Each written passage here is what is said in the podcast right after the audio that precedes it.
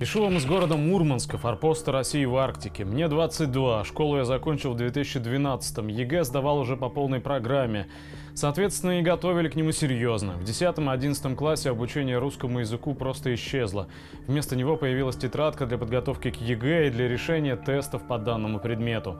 Поток обучающихся условно разделился на группы для тех, кому нужен предмет или не нужен для поступления. Тем, кому нужен, решали до иступления тесты, а кому не нужен, просто забивали. Итог – выпустились мы с обрывками знаний и хорошим навыком решать тесты.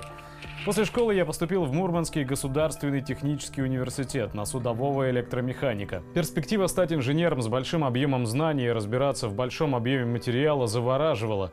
И вот я выпустился в 2017-м. Я в ужасе от происходящего в некогда ведущем вузе отрасли. Морская академия МГТУ, а в данный момент морской институт, финансировался Росрыболовством. И по задумке еще советской готовились там специалисты для эксплуатации флота рыбной промышленности. В настоящий же момент курсанты МГТУ по факту учатся для работы в иностранных судовых компаниях. Рыбного флота как такового нет. Торговый флот не заинтересован в нас. Да и в общем для трудоустройства в нашей стране слишком много выпускается моряков. При этом официальная позиция учебного заведения состоит в том, чтобы выдать нам определенный объем информации согласно в ГОС и обеспечить энное количество практик. Казалось бы, в чем проблема? Проблема в том, что получая диплом о высшем инженерном образовании, моряк становится для своего работодателя никем – для того, чтобы стать полноправным специалистом, нужно отходить в море по моей специальности 12 месяцев и получить рабочий диплом. За время обучения максимум, доступный нам, это 6 месяцев. Само по себе обучение превращено в спектакль, где все заранее знают результат, никого не отчисляют, можно тянуть до пятого курса долги за третий и конец второго. Учебная дисциплина – предмет юмора. Организационно-воспитательный отдел с командирами учебных рот – непонятный и бесполезный атрибут. Ношение формы ради ношения формы. Оно ничего не обозначает, кроме причастности к деньгам Росрыболовства. Кстати, о деньгах. Последние три года в списках рот появились мертвые души, которые по факту зачислены, но не являются на занятия. Итого по списку может быть 30 человек, а в строю 14, но деньги на этих людей, конечно же, выделяются. Заметьте, что такая мертвая душа может спокойно проучиться первый курс. К слову о тех, кто учится. Курсанты и студенты к концу обучения не способны логически выстраивать свои ответы, писать тексты и рассуждать в нешаблонной ситуации.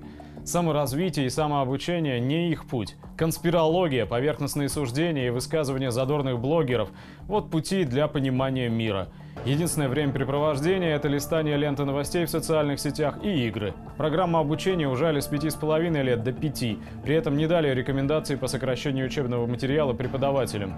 Появились предметы по выбору, которые по сути никакой роли не играют. В общем, обучение – фикция.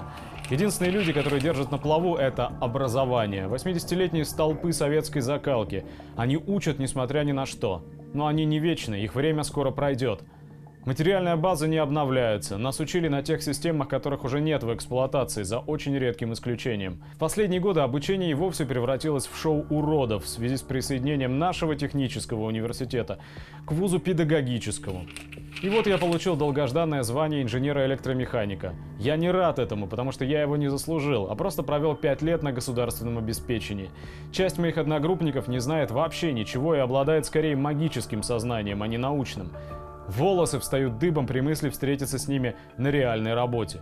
Не все такие, есть отличные парни, которые хотят и умеют учиться и работать, но их единицы. Одновременно со мной и годом раньше выпустились мои одноклассники. Ситуация в их вузах и в их головах тоже надежд не вселяет. Самое страшное то, что поколение, которое в ближайшее время начнет определять, как мы будем жить, как мы будем дальше строить и творить, это мы. По итогам 16-летнего опыта можно сказать, что наше образование является пляской на костях советского прошлого, с имитацией бурной деятельности и распилом бюджетных средств.